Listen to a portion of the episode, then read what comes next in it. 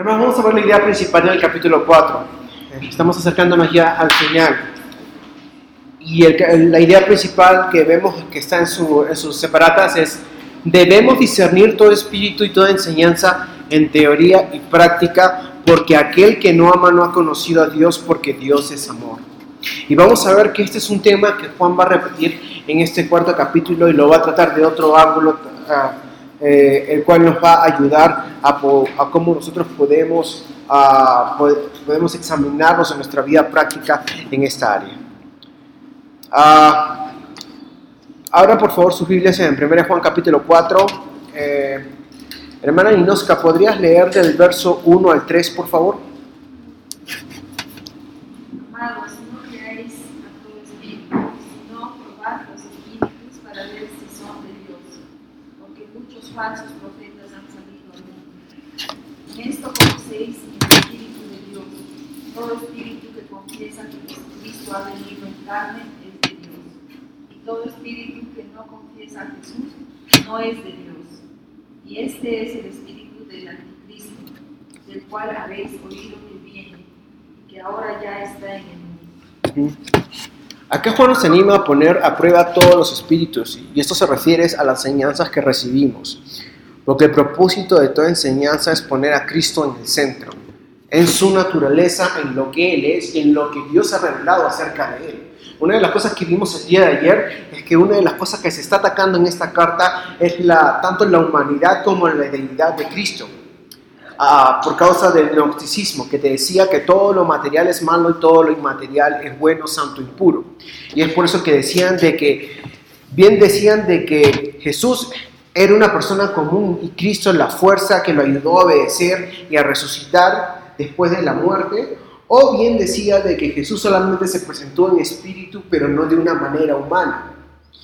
Y como vimos el día de ayer también, esta, estas cosas han estado eh, atacando durante muchos años. Si tú ves la histo- historia de la iglesia hasta el día de hoy, una de las características de los falsos maestros o de las sectas es de que atacan la naturaleza de quién Cristo es.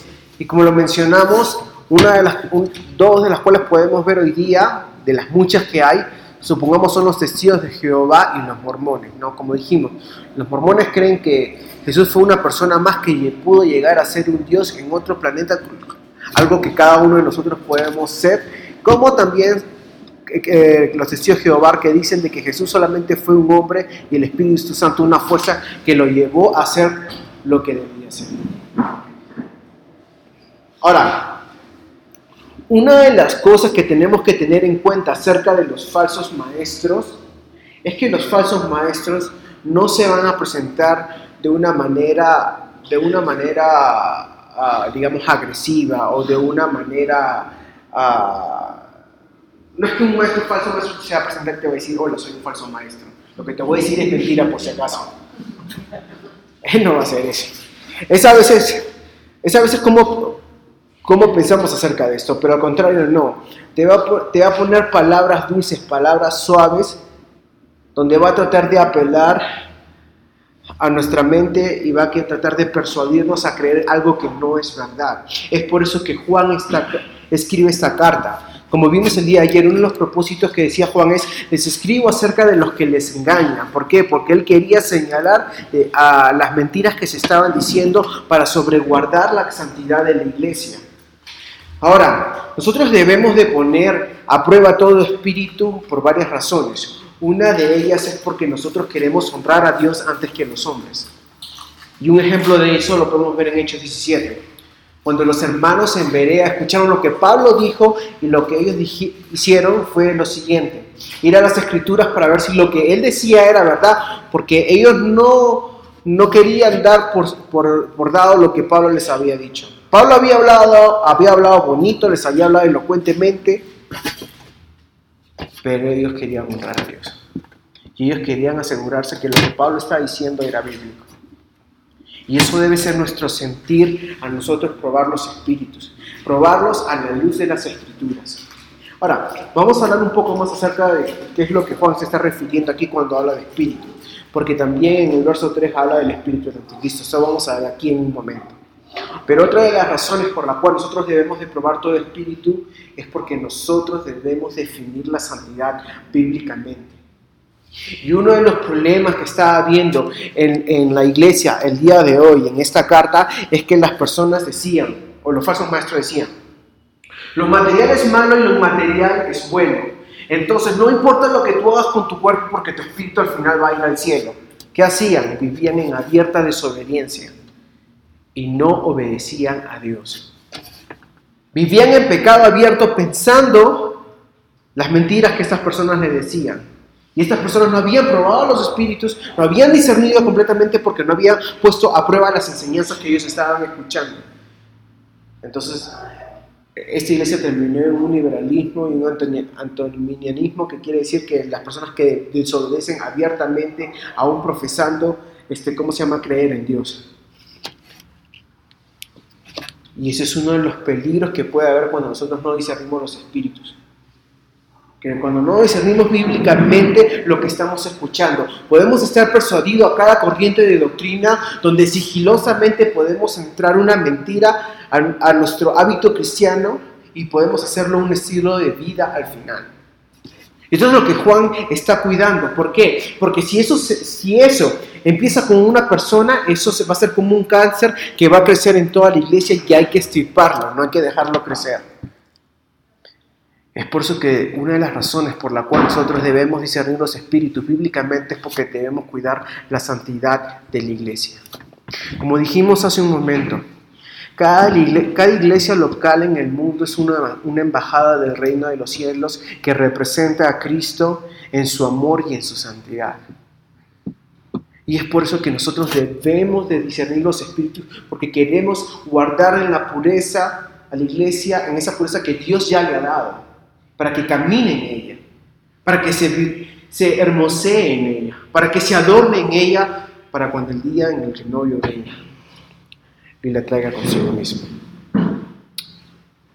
Ahora, debemos discernir lo que escuchamos, hermanos.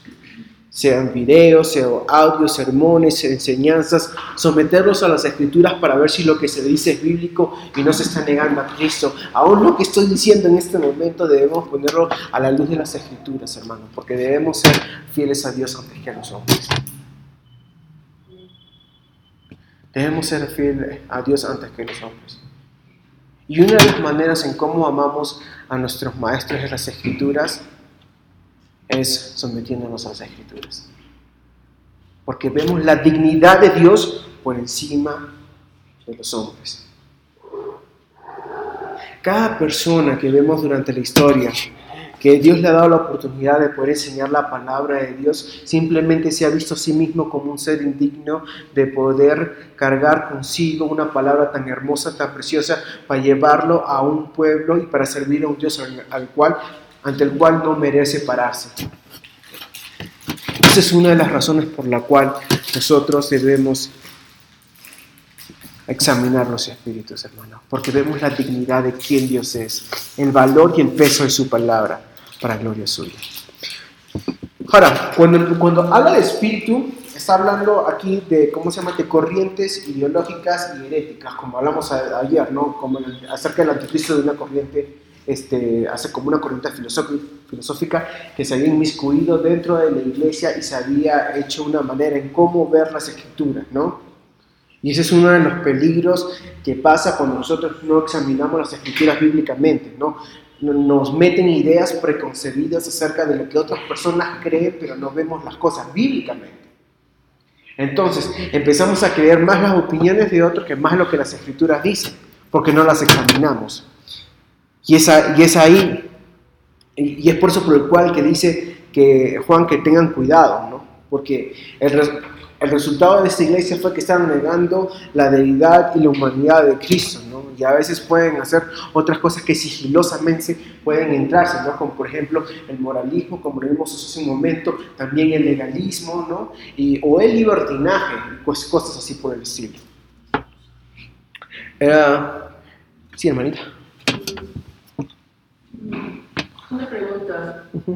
No, es que me estoy dedicando a hacer preguntas retóricas, pregunta retórica.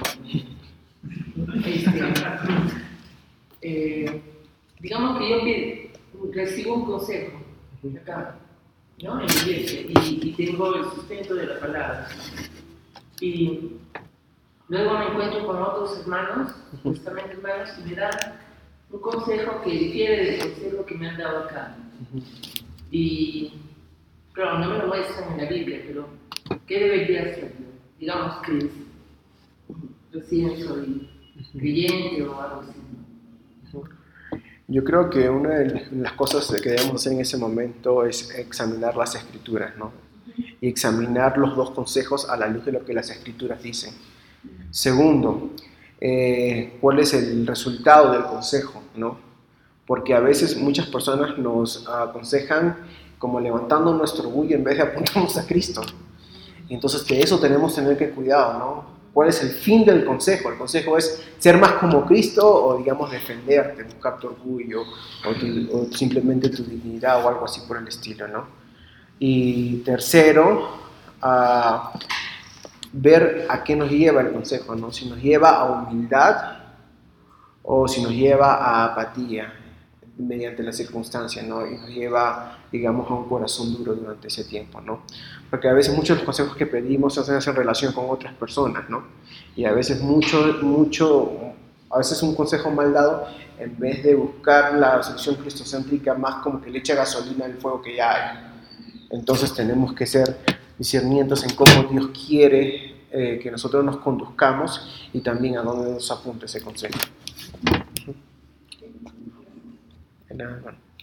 Ah, hermanita María, ¿podrías leer un favor del verso 4 al 6, por favor? Hijitos, vosotros sois de Dios y los habéis conocido, porque mayor es el que está en nosotros que el que está en el mundo. Ellos son el mundo, por eso hablan del mundo, y el mundo los oye. Nosotros somos de Dios. El que conoce a Dios nos oye. El que no es de Dios no nos oye. En esto conocemos el Los falsos maestros van a negar a Cristo, van a negar la eficacia de su sacrificio, su naturaleza o deidad, o van a apelar a apetitos carnales de hombres impíos para traerlos a la iglesia, entre comillas, la cual no hace ninguna diferencia con el mundo. ¿no? Y eso es lo que vemos hoy en día, ¿no? Y llamadas iglesias han disminuido el Evangelio, han disminuido la, santa, la santidad de Dios, que hacen del culto un circo para atraer a personas que realmente no quieren escuchar la palabra de Dios, solamente quieren ser entretenidos. Y ese es uno de los peligros que también corremos hoy en día, en, en, cómo vemos, cómo se llama, los falsos maestros se infiltran. Pero mi, mi, mira, mira, lo que, mira cómo empieza el verso 4, o mira lo que dice el verso 4. Hijitos, ustedes son de Dios y han vencido a estos falsos profetas, porque mayor es el que está en ustedes que el que está en el mundo. Los falsos maestros son del mundo, pero si tú eres de Dios, Dios mismo te va a perseverar para su gloria. Dios te va a instruir, Dios te ha dado su espíritu que te enseña, que te redarguye y que te corrige. Y cuando tú eres expuesto a la palabra de Dios, tú vas a perseverar para la gloria de Dios porque tú eres su hijo.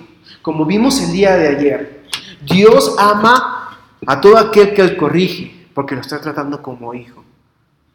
Dios cuida a aquellos quienes son suyos. Y podemos dar fidelidad de eso al, ver de aún a las cosas que hemos, éramos expuestos desde nuestro nuevo nacimiento y hasta ahora y ver cómo Dios nos ha mantenido y por su gracia y su misericordia, no por nuestra inteligencia, sino su gracia y misericordia hemos conocido una sana doctrina donde podemos darle gloria a Dios a causa de esto. Y dice que nosotros hemos vencido a los, falsos, a los, a los falsos profetas, porque es porque nada cambia en nuestra posición delante de Dios. Y por eso nosotros podemos tener una certeza en este mundo de que somos cuidados por un Dios que nos ama infinitamente. Y podemos ver eso a través de cómo Él pone personas cuando tenemos problemas, cuando tenemos preocupaciones, con cómo Él pone personas que predican cosas que nosotros necesitamos escuchar, que necesitamos ser corregidos, que necesitamos ser instruidos, en la cual necesitamos ser consolados. ¿Por qué? Porque es un Dios que nos ama. Dios ama a su iglesia, hermano. Por eso la nutre, por eso la cuida. Por eso la sana, por eso la consuela. Pero aquel quien es de Dios siempre va a crecer en sabiduría y en entendimiento y va a poder discernir estas cosas porque va a ver la claridad de lo que Dios dice en su palabra acerca de lo que es una iglesia bíblica. Y como dijimos ayer, debemos por amor apuntar los errores, especialmente cuando se niegan doctrinas importantes como la que se están negando en esta carta. Pero debemos acordarnos que todo lo que nosotros aprendemos o hemos aprendido es por la gracia y la misericordia de Dios. Entonces el propósito de mostrar el error es mostrar a, esas mismas personas que le mostramos el error es lo que es verdadero, apuntándonos a Cristo. No debemos olvidarnos de que somos peregrinos en esta tierra, si somos embajadores del cielo y que queremos es presentar a Cristo a las personas, a esas personas que, que niegan a Cristo abiertamente le ofenden a Él. Hemos visto cómo Dios en su gracia y su misericordia ha abierto los ojos de hermanos, quienes han visto la gloria de Dios y a Cristo y a través de su palabra, y su palabra misma los ha traído a la verdad. Hermanos, a veces yo me pongo a pensar de las cosas que decía el primer año que me convertí, el segundo año que me convertí. Y cómo Dios hasta ahora me ha ayudado a crecer como no era de edificación, como había aprendido cosas que no eran ciertas. Y aún en mi celo y en mis fuerzas quería enseñarlas a otros, ¿no? Pero Dios en su gracia y su misericordia me ha corregido. Me ha ayudado lo que, a, ver lo que, a la palabra tal cual es, ¿no? Y es así, aún uno como nosotros, ¿no? Como todos nosotros. A veces no veíamos la sana doctrina como tal. Que queríamos escuchar queríamos escuchar aquello lo, lo, cual, lo que queríamos nada más, no lo que la palabra tenía que decirnos. Y especialmente, especialmente en esta era, donde vivimos en una hipersensibilidad donde todo nos ofende. Teníamos, íbamos con la, íbamos con la expectativa a la iglesia a ver si éramos ofendidos o no, más que si Dios nos hablaba a través de su palabra. Pero qué tan grande y tan amoroso es Dios que, que cambie esa mentalidad en nosotros, ¿no? Y ahora venimos, Señor, ¿qué tienes que decir el día de hoy, Señor? Lo que sea, por favor, ayúdame no solamente a decir amén a través de mi boca, sino en mi corazón, para que tu palabra sea, se cumpla en mí, Señor. Ayúdame a ser humilde, que cuando escuche la palabra no piense en otro pecador, sino en este pecador que tú estás escuchando en este momento. Ah, Vamos a leer versos 7 al 12. Amados, amémonos unos a otros porque el amor de Dios, porque el amor es de Dios. Todo aquel que ama ha nacido de Dios y conoce a Dios. El que no ama no ha conocido a Dios porque Dios es amor. Y en esto mostró el amor de Dios para con nosotros, en que Dios envió al mundo a su Hijo unigénito para que vivamos por Él. En esto consiste el amor, no en que nosotros hayamos amado a, a Dios, sino que Él nos amó a nosotros y envió a su Hijo en propiciación por nuestros pecados. Amados, si Dios nos ha amado así, nosotros también debemos amarnos unos a otros. Nadie ha visto jamás a Dios. Si nos amamos unos a otros, Dios permanece en nosotros y su amor se perfecciona en nosotros. Nosotros podemos decir que amamos a Dios, pero si no nos amamos unos a otros, negamos a Dios. Nosotros podemos articular bíblicamente la eficacia del sacrificio de Cristo, pero negarla con nuestras acciones a mostrar la falta de amor porque es amor como se manifiesta. Es el resultado de una vida cambiada. Es un, como dijimos ayer, cuando Dios nos muestra quién es Él y lo que Él ha hecho por nosotros, nuestra necesidad por Él, Él prende la luz para nosotros poder ver todas las cosas claramente, desde nuestra necesidad por Él para salvación, en simplemente poner nuestra confianza en Él, hasta, eh, hasta su ayuda y nuestra constante dependencia en Él para poder vivir en santidad porque no lo podemos hacer solo. Y aquí Juan nos está diciendo que nosotros miramos, necesitamos mirar el gran amor que Dios ha tenido con nosotros para que eso nos estimule a amarnos unos a otros. Porque nosotros no podemos ser la fuente de nuestro propio amor, porque no somos perfectos, hermanos, y no sabemos cómo amar a veces. Pero Dios nos enseña a mirar en cómo Él nos ha amado de manera tan grande que dio a su Hijo unigénito para la salvación de pecado. Y no es porque alguien le pidió, Señor, envíame un redentor. sino fue de su propia iniciativa. Dios siempre inicia la obra de redención. Nunca fue idea nuestra. Siempre todo nació de su corazón, de su mente, de su infinita sabiduría, de su vasto amor, de su pura fidelidad, de su gracia y su misericordia. Nosotros amamos a Dios porque Él nos amó primero, porque Él nos amó desde antes de la fundación del mundo y en nuestra existencia nos mostró la demostración más grande de amor a través de Cristo. Y nosotros podemos amar a Dios porque Él nos amó primero. Y desde adentro hacia afuera ese amor se expresa. No solamente en palabras, sino en hechos concretos de obediencia, donde nosotros queremos salvaguardar nuestro testimonio para la gloria de Dios, donde queremos hacer lo que Él le place, donde queremos pasar tiempo con Él en oración, donde queremos conocer más de Él acerca de su palabra, acerca de lo que Él ha hecho, qué significa cuando Él dice que es inmutable, que Él es autosuficiente, que Él es fiel. Y nuestra confianza crece porque vemos qué tan grande es Dios y qué tan frágiles somos nosotros. Y lo único que podemos hacer cuando conocemos más profundamente a este Dios tan grande es simplemente arrojarnos a sus brazos, porque a menos que estemos en Él, estamos perdidos.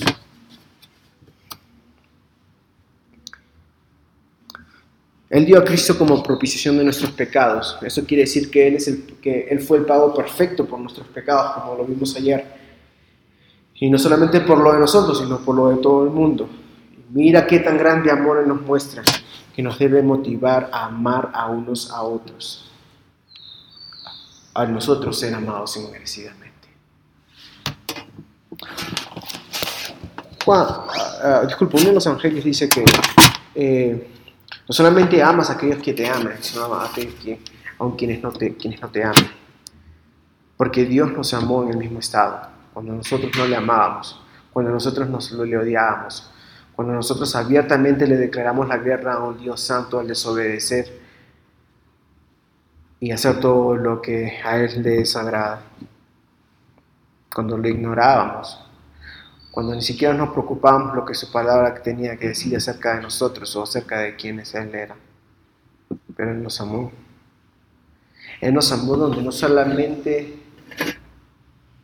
nos dijo que nos ama, sino nos alcanzó con ese amor nos transformó en ese amor, nos dio una nueva vida, nos dio Cristo. Hermanos, la fuente de amor para unos con otros es centrada en Cristo, no en nosotros. Nuestra dependencia de Cristo va a florecer de una manera que se va a expresar en cómo nos amamos. Y esto se va a demostrar de diferentes maneras, hermanos, según tus dones, dones de servicio, de hospitalidad, vas a pasar más tiempo con, con, otros hermanos, vas a mostrar amor quizás haciendo detalles por algunos hermanos, vas a enseñar, vas a mandar mensajes a hermanos para ver cómo están. Pero eso va a ser un resultado de una dependencia de Dios, porque es Dios mismo quien va a ser la fuente y va a ser esa fuente quien nos anime a poder ver a otros como objeto de amor.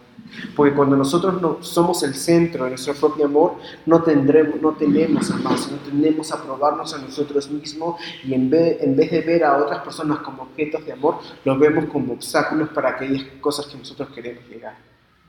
Pero cuando Cristo es la fuente, Él nos motiva, Él nos ayuda, Él nos guarda, Él nos protege, Él nos anima y nos enseña cómo amar según su, voluntad y según cómo Él nos ha dado dones, talentos y también en el servicio en la iglesia local. ¿Alguna pregunta hasta aquí? En el versículo 12 dice, a Dios nadie le ha visto jamás. Si nos, si nos amamos unos a otros, Dios permanece en nosotros y su amor se perfecciona en nosotros. Em, es una condición para que Dios permanezca en nosotros, que nos amemos unos a otros? Mm, yo creo que no. Yo creo que lo que está hablando aquí el autor es de que a Dios nadie le ha visto jamás, pero cuando nosotros nos amamos unos a otros, eh, las personas van a poder ver la obra redentora de Dios a través de nosotros y el gran poder de Dios, porque nosotros es lo, es lo que nosotros brillamos y damos a conocer cada vez que expresamos obediencia a través de amarnos unos a nosotros. Y también responde a la oración que Cristo dio, ¿no? De que, eh, Padre, ellos te van a conocer a través de esto, de que ellos se aman unos a otros. ¿Al- ¿Alguna cosa que quisieran añadir?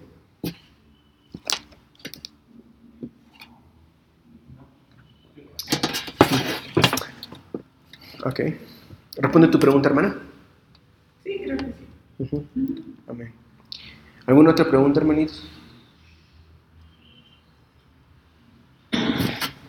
Ok. Hermano Jair, ¿puedes leer eh, del verso 13 al 16, por favor? Del 13 al 16, ¿no? Sí. Perfecto. Entonces, en esto sabemos que permanecemos en Él y Él en nosotros, en que nos ha dado de su Espíritu. Y nosotros hemos visto y dado testimonio de que el Padre envió al Hijo para ser el Salvador del mundo. Todo aquel que confiesa que Jesús es el Hijo de Dios, Dios permanece en Él y Él en Dios. Y nosotros hemos llegado a conocer y hemos creído el amor que Dios tiene para nosotros. Dios es amor y el que permanece en amor permanece en Dios y Dios permanece en él. Dios nos da su espíritu como sello de la salvación que tenemos en Él, que también nos ayuda a discernir la verdad y nos enseña la verdad al convencernos de lo que la palabra dice.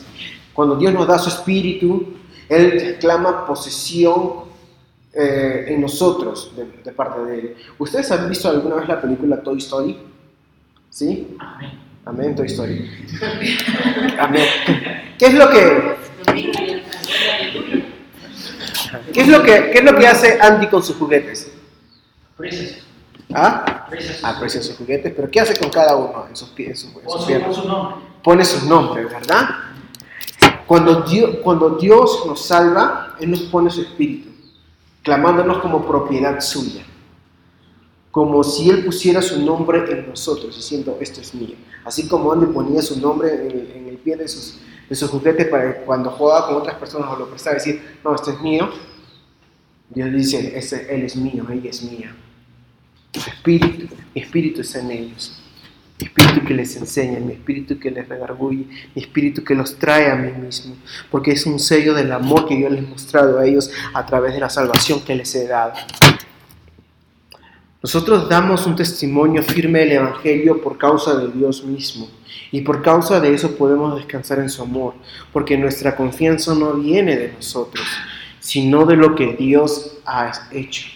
Nosotros damos testimonio del Padre, del Hijo, por causa de cómo Dios ha obrado en nosotros. Aún nuestro crecimiento espiritual, aún en nosotros esforzarnos en ellos, ha sido dado por Dios mismo. Porque como, como dijimos, Dios pone tanto el querer y en el hacer. Y aún en nuestro deseo de querer aprender más y en el aprender más, la gloria no es en nuestra diligencia, en nuestra disciplina, sino a Dios por poder poner ese deseo y la diligencia en nosotros para poder hacerlo.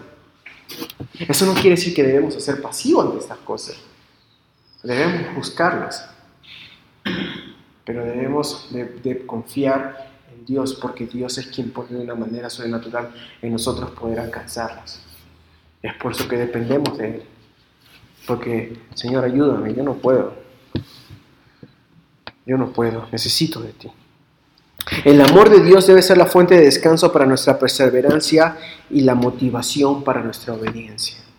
El amor de Dios debe ser la fuente de descanso para nuestra perseverancia y la motivación para nuestra obediencia. Al ver lo bueno que ha sido Dios con nosotros, debe ayudarnos a perseverar y es por eso que nosotros necesitamos un diario, un, diario ah, recordatorio de lo que Dios ha hecho por nosotros para nosotros poder permanecer en Él.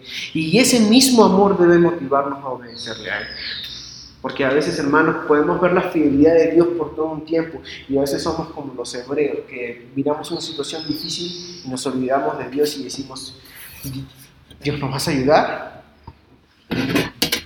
Cuando Dios siempre se ha probado fiel, Dios siempre se ha probado bueno, Dios siempre se ha probado como proveedor, como consolador.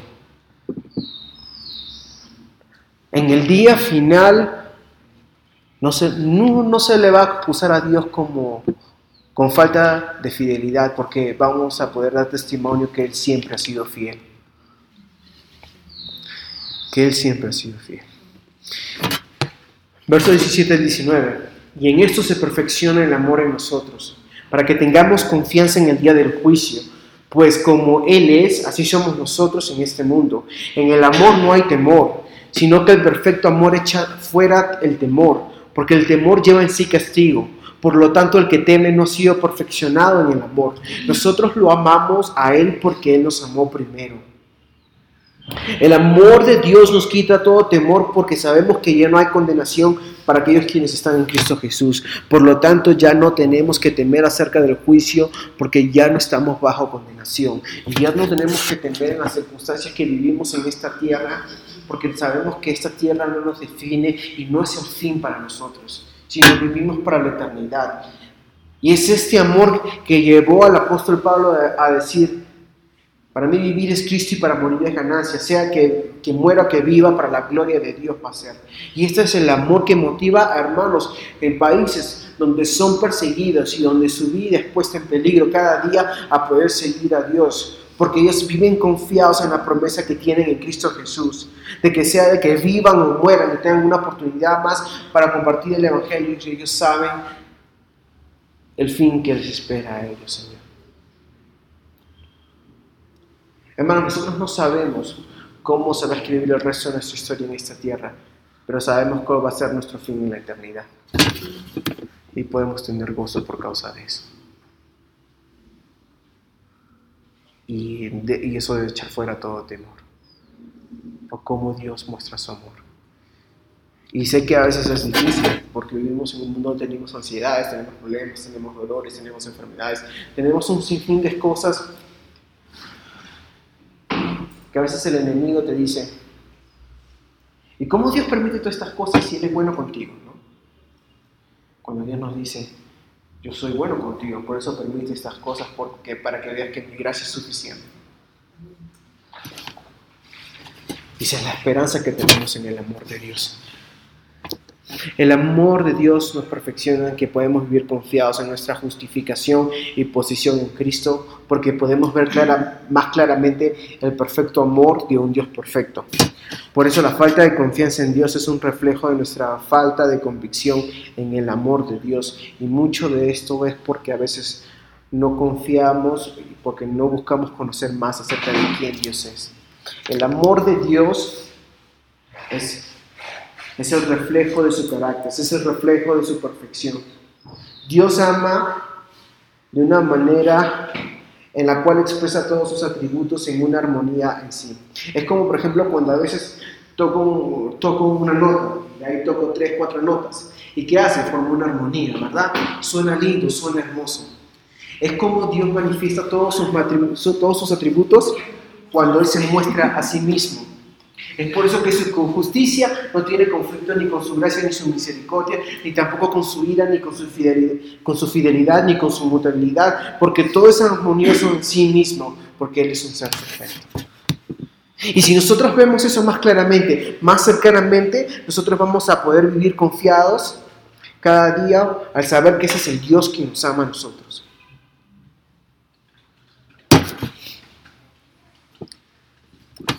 2021. Hermanita Gaby, ¿puedes leer el 2021, por favor? Lo siento, antes puedes repetir lo que dijiste antes sobre uh, el versículo 13 al 16 sobre el amor de Dios. Debe ser la fuente de... ¿De qué? El amor de Dios debe ser la fuente de descanso para nuestra perseverancia y la motivación para nuestra obediencia. Uh -huh. De nada, hermanita. 2021, ¿verdad? Sí, hermanito. Si alguno dice yo amo a Dios y aborrece a su hermano, es un mentiroso, porque el que no ama a su hermano a quien ha visto, no puede amar a Dios a quien no ha visto. Y este mandamiento tenemos de él. El que ama a Dios, ama también a su hermano. Nosotros no podemos profesar a Cristo y negar la nueva vida en Él, la cual es implícita en todo aquel que está en Él. Cuando Cristo nos dice que todo aquel que está en Cristo ha nacido de nuevo, no es una opción, sino que esta es la realidad de lo que pasa cuando nosotros realmente hemos creído en Cristo. La nueva vida en el creyente no es algo que él puede escoger, sino es algo, es algo en la- una realidad en la cual va a vivir, porque él es dada por Dios cuando él ha sido salvado por él. Ahora, ¿por qué dice esto Juan? Porque a veces podemos tener una relación tan personal con Dios que más, más parece secreta. ¿Por qué secreta? Porque tu vida no da testimonio de eso. No se manifiesten como amamos unos a otros. Y eso se ha visto a través durante la historia, de cómo ha, ha- ha habido eras donde aún creyentes mismos han buscado excusas para mostrar odios hacia otras personas, en vez de dar el fruto de amor en el cual Dios nos llama a dar. Si nosotros nos amamos unos a, si nosotros no amamos a nuestros hermanos, quienes vemos, ¿cómo podemos estar seguros de que amamos a Dios que a quien no vemos? Nuestra obediencia a Dios es una demostración de nuestro amor por Dios, porque podemos verle tal cual es digno de todo. Por eso que cuando nosotros conocemos quién Dios es y podemos tener esa confianza en, saber de que ese es el Dios que nos ama, nosotros podemos vivir confiados en esta vida, pero también nosotros podemos ser ayudados para nosotros mostrar amor a otros. Porque como dije hace un momento, esa es la fuente de amor. Si nos vemos a nosotros, eso va a ser imperfecto. Si solamente nos vemos a nosotros, no vamos a querer amar. Pero si vemos a Dios, tenemos todas las razones para amarle a Él y para, amarles para amar a otros. El que ama a Dios también ama a su hermano. Y la obediencia a Dios es también amar a otros, como lo dijimos ayer. Parte de los diez mandamientos son obedecer a Dios, cómo nos relacionamos directamente con Dios, pero también cómo nos relacionamos con otros. Es por eso que cuando desobedecemos algunos mandamientos, no solamente es una expresión de odio a Dios, sino a nuestro prójimo, porque infringe nuestra relación con nuestro prójimo. Hermanos, qué gran Dios tenemos, que aún en estas cosas Él nos ayuda a perseverar. Pero como, como dijimos el día de ayer, tenemos que ser libros abiertos delante de otros hermanos para poder ser para poder ser instruidos y poder ser corregidos para la gloria de Dios. Debemos invitar de que otros hermanos puedan decirnos y apuntarnos a Cristo para que nosotros poder crecer más a su imagen, para que, nosotros, para que nos puedan redarguir, corregir cuando nosotros no estamos mostrando amor a otros, nos, nos puedan instruir y corregir cuando no estamos caminando en madurez, cuando no estamos siendo prudentes para la gloria de Dios. Hermanos, ¿alguna pregunta ahí? El versículo 15 Ujú. dice: Todo aquel que confiesa que Jesús es hijo de Dios, en Dios. Hay muchos que han usado ese versículo para decir que repite esta oración y lo rezamos. Ujú. Ah, entonces, Juan no esperaba eso. Uno. No, No, lo que, lo, lo, que, lo que Juan está diciendo con ese versículo es de que Dios va a hacer perseverar en, en- tanto en su vida como en confesión de la- aquellas personas quienes Él ha salvado. Porque podemos ver que hay un grupo que estaba apostatando de la fe al negar a Cristo. Y es por eso que Juan menciona el tema del anticristo, aquellas personas que están negando la naturaleza de Cristo que es esencial para, para nuestra salvación. Y aquí está hablando de la perseverancia que Dios nos da, no solamente permanecer en Él eh, por dentro, sino por fuera, que vamos a, a- a expresar, eh, que vamos a expresar obediencia a, también a través de lo que enseñamos. Ok, ¿cómo nosotros podemos animar, guiar, mejor dicho, una persona que profesa cristianismo, pero su vida no muestra? No podemos ver el corazón del, del hermano hermana, tenemos que creer, pero los frutos no están. Entonces, ¿cómo nosotros podemos guiar a esa persona? Porque que usan este versículo acá para reforzar su posición. Una de las cosas que podemos hacer es confrontarles en- amor, ¿no? Confrontarles en amor apuntando a las cosas en cómo esa persona no está mostrando a Cristo, ¿no? Porque a veces personas vienen de un trasfondo religioso donde piensa que el cristianismo es acerca de ritos y no es acerca de una relación personal con Cristo y tampoco a través de amor amor hacia otros. Lo segundo es mostrar su error y segundo, y disculpa, lo primero es mostrar su error y lo segundo es mostrarle a Cristo, ¿no? La esperanza que hay en Cristo, ¿no? Eh, nosotros debemos mostrarle eso de tal manera que esa persona tenga dos opciones. O caminar en Cristo o negarle a Él. Él no puede tener las dos. O no puede pensar que puede tener las dos. ¿No? Entonces debemos expresar a Cristo o debemos articular a Cristo de una manera tan clara, pero tan bíblica que define no solamente la esperanza que tenemos en Él, sino también lo que eso implica que es la vida nueva que tenemos en Cristo.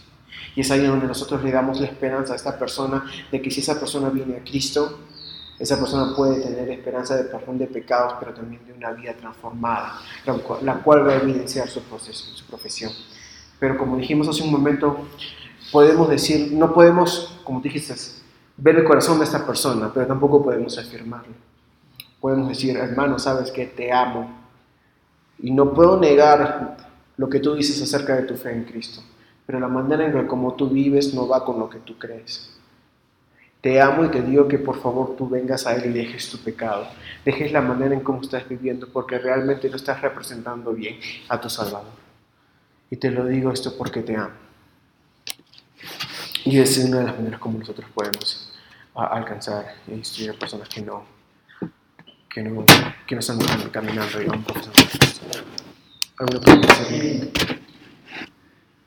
en el versículo 20 dice, si alguno dice, yo amo a Dios y aborrece a su hermano, es porque el que no ama a su hermano, a quien ha visto, no puede amar a Dios a quien no ha visto. Eh, ¿Qué tan radical está haciendo aquí el autor con respecto al amor que debemos tenernos unos a otros? Y qué es lo que deberíamos esperar y animarnos a buscar en cada uno de nosotros. Eh, ¿Es algo tajante lo que está diciendo? ¿Es opcional esto? Yo creo que está, lo que el autor está haciendo eh, en este versículo y lo hace durante todo el libro es que no les está dando una opción a las personas de profesar una religión solamente de palabras. Porque vimos que hace un momento también decía, si tú amas, uno no puede amar a su hermano solamente de palabras, sino de hechos también. Ahora, en este texto, cuando habla acerca de cómo podemos amar a Dios que no hemos visto, si no amamos al hermano que hemos visto, creo que está hablando de cómo nosotros podemos tener certeza de que realmente estamos confiando en Cristo para nuestra salvación si nosotros si eso no produce una, una, evidencia visible a través de cómo eso lo expresamos en nuestro amor hacia otros hermanos. Es por eso de que nosotros debemos estimularnos en amarnos unos a otros pero también debemos reconocer de que aún en esas cosas necesitamos la ayuda de Cristo. Porque como dijimos ayer, ah, van a haber personas que se te, va, se te va a hacer difícil amar, ya sea por cómo son o por su personalidad o por, por, o por X motivos. Esto no, quiere, no nos da una excusa para odiarlos, sino esto nos da una, nos da una excusa para nosotros poder morir a nosotros mismos y amarles a ellos. Entonces, eh, el creyente tiene que tener una vida caracterizada por amor. No perfecto, sabemos todos estamos creciendo, pero al mismo tiempo si vemos eh, que alguna persona no anda en amor, o no permanece, si permanecemos en amor, permanecemos en Cristo, si no permanece, podríamos en todo caso en algún momento tener lugar a poder desconfiar de incluso su fe y poder incluso también presentar el Evangelio. Sí, y eso también eh, crea un poquito de apatía entre unos a otros, ¿no? Entonces, eh, se vuelve más acerca de ser amable que realmente ser amoroso, ¿no? Se vuelve a decir, Dios te bendiga, déjame orar por ti, ay, qué lindo, bendición y todo, y todo el lenguaje cristiano, sin ninguna implicación verdadera de lo que la Biblia demanda de nosotros en cómo debemos de vivir, ¿no? Entonces, Sí, nuestra vida debe ser caracterizada en el amor, pero eh, buscando también contextualizar el amor en personas que vienen también de diferentes contextos culturales, ¿no? porque también debemos ser eh, sensibles a eso, ¿no? No necesariamente para alejarnos ni tampoco para tratar de forzarnos, sino para poder aprender más de cómo amar personas que son diferentes a nosotros. ¿Alguna otra pregunta, hermanitos? En cuanto a la, al versículo 17, ¿Mm? En esto se perfecciona el amor en nosotros para que tengamos confianza en el día del juicio. Como Él es, así nosotros, así somos también nosotros este mundo. Luego dice, en el amor no hay temor. Y habla de que el perfecto amor echa fuera el temor y donde hay temor es que involucra castigo. Eh, mi pregunta es porque estaba recordando que hablando con una hermana hace unos meses y hablamos sobre el juicio y yo le dije que nosotros no, o sea, no vamos a ser condenados en el juicio porque Cristo ya nos ha crucificado.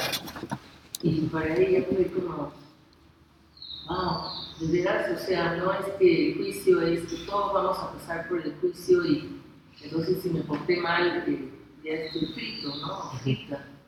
Entonces, cuando habla de temor, cuando dice en el amor no hay temor, y dice que el temor involucra castigo, está relacionado con el versículo 17, o sea, en el 18 dice el temor involucra castigo. Se está refiriendo al temor en el día del juicio, porque en el 17 habla de que el amor de Dios se va a perfeccionar en nosotros para que tengamos confianza. Y inmediatamente después habla de- del temor, involucra castigo. Está refiriendo a eso que cuando tenemos eh, quien pueda temer, ¿no? Esta, eh, ya me muero y, y un día el juicio, no lo hice bien, no alcancé. Sí, hermanita, el, el- el cuando dice que el amor echa fuera todo temor, es porque cuando nosotros vamos, esperamos el día del juicio, nosotros sabemos que nos paramos en la justicia de Cristo. Y las personas que tienen temor es porque saben que se paran en su propia justicia, no en la de Cristo. Y es por eso que tienen temor, porque saben realmente lo que son delante de Dios. Y por eso que el amor echa fuera todo temor. ¿Por qué? Porque hay una confianza en quién somos en Cristo Jesús por causa de quién Dios es y por causa de lo que Él ha hecho. Pero también podemos ver, por ejemplo, ah, no solo en esa relación de juicio final, ¿no? sino también cómo vivimos entre unos entre los otros, ¿no? En la iglesia. Por ejemplo, con el corregirse, ¿no? A veces puede darnos mucho temor en acercarse a una mano y decir que, uy, está mal lo que estás haciendo, ¿no? pero por amor, el amor debe ser más grande para hacerlo regresar correcto. Una de las cosas que el amor hace en, eh, en nosotros, el amor de Dios hace en nosotros, es que nos da claridad, porque nos muestra dos cosas, quiénes somos nosotros y quién Dios es. ¿no? Entonces, una, yo creo que esta es una manera en cómo nosotros debemos mostrar a otros también, mostramos, mostrando claridad acerca de cómo Dios está obrando en nosotros y acerca de, de cómo estamos viendo que Dios está obrando en otros. ¿no? no necesariamente para hacer un juego de comparación, sino para poder ah, verazmente y honestamente poder decir, hermanos, com- eh, eh, animarlos en lo que está haciendo bien y corregirlos en las partes que necesitan ser corregidas e instruirlos en las partes que necesitan mejorar, como todos nosotros necesitamos. Pero si, por ejemplo, yo, yo noto en mí que una falta de amor, ah, puede ser a Dios y a los hermanos, entonces, en cuanto es, o puedo decir entonces que quizás no soy salva, Yo creo que pueden haber situaciones en las cuales este, una persona puede pasar por un, por un desenfreno, donde una persona puede luchar con eso. Pero yo creo que aquí lo que está hablando el autor es acerca de cómo luce tu vida eh, eh, constantemente, cómo eres caracterizado. Que después, de- de tantos años, si eres conocido como una persona que luchaba en amar y ahora está amando y está aprendiendo a amar a sus hermanos, o como una persona que vive en constante apatía, odio hacia otros que son diferentes a él. ¿Me dejo entender? Porque una de las cosas que las escrituras va a decir que nosotros no vamos a tener ningún problema en amar personas que son como nosotros. El problema es cuando amamos a personas que son diferentes que nosotros. Es ahí cuando las papas queman. Entonces, este, es por eso que esta carta nos llama a autoexaminarnos en este sentido, ¿no? Y poder ver cómo se llama en la amplitud de nuestra vida, cómo estamos muriendo a nosotros mismos y estamos como cultivando crecer en, en Cristo, a a- a- en amarle a Él y mostrar amor a otros de una manera tangible. Muy buena pregunta. Les puede llevar a confusión, digamos, si vemos a algunos pastores en, en internet que, digamos, en nuestra iglesia nos dicen una cosa, ¿no? Tenemos que ver la Biblia y ver si realmente es lo que la palabra nos pide. Y después por ahí yo veo en internet un pastor, un pastor, otra cosa, Yo creo que puede, puede crearnos confusión si es que no tenemos aún el hábito de, de buscar discernir todas las cosas a la luz de la palabra de Dios. Porque, si no me equivoco, este, creo que fue Charles Spurgeon quien dijo eso. Puedes visitar varios libros y varios sermones, pero tienes que vivir en la Biblia. Y eso es lo que debemos hacer nosotros, ¿no? Podemos escuchar sermones, podemos leer libros, pero debemos de vivir en lo que la palabra de Dios dice. Por eso crecer en la palabra de Dios de tal manera que podamos discernir eh, aquellas cosas que no son verdad que se dicen a través de otros sermones, otros autores. Ujú. porque tengo una amiga de otra iglesia, Ujú. y ella dice, bueno, pastor me dicho esto, pero yo he escuchado esto en internet y a este otro pastor y voy a hacer eso. Yo le digo, pero si ya en algunas oportunidades ya dicho que tenemos que ver siempre con la Biblia, le dije, dijo, no, pero mi pastor, eh, no, no, no, no, pero yo he escuchado, pues mi pastor también ha dicho eso, pero he escuchado a otro pastor en, en el internet y, y él dice otra cosa, así que voy a hacer esto y ya se acabó. Ujú. Entonces, Sí. Sí, ellos se están confundiendo. Y en esos casos es bueno uno orar por nosotros y orar por esa persona, porque aún el argumento que vamos a dar no le va a terminar de convencer, sino es el Espíritu mismo a través de la palabra de Dios. Y debemos eh, cultivar con esa persona un hábito de leer la palabra, ¿no? Quizás puedes preguntarle esporádicamente, este, ¿qué has leído en esta semana? ¿Qué has aprendido acerca de Dios a través de la palabra, ¿no? donde ella pueda aprender a confiar más en la palabra de Dios que en lo que escucha. Entonces, este, yo creo que eso es un, un buen hábito que se puede animar a esta persona para poder depender más de la palabra de Dios que es lo que el pastor le dice o lo que escucha en internet. Porque ella es soltera y en algún ella me llamó, estaba deprimida y me dijo, ¿sabes qué? Eh, bueno, yo soy soltera, estoy esperando al Señor y, y hasta ahora no conozco a nadie y bueno, he hablado con el pastor y me ha dado autorización para que yo vaya a la discoteca y conozca a alguien ahí. Y, si no, ¿cómo voy a conocer a un hombre? ¿Y cómo voy a hacer una vida? ¿Y cómo voy a hacer una familia? Y digo, estás equivocada. ¿Cómo vas a conocer en una discoteca? Vas a conocer a un cristiano, a un hombre que conoce al Señor. Digo, no, pero eh, es, me ha autorizado mis cosas. Y he dicho, no, pero igual, normal, tú puedes ir y esto. Y no, no, estaba bien cegada, porque no, no me quería escuchar. No era, ¿no? correcto.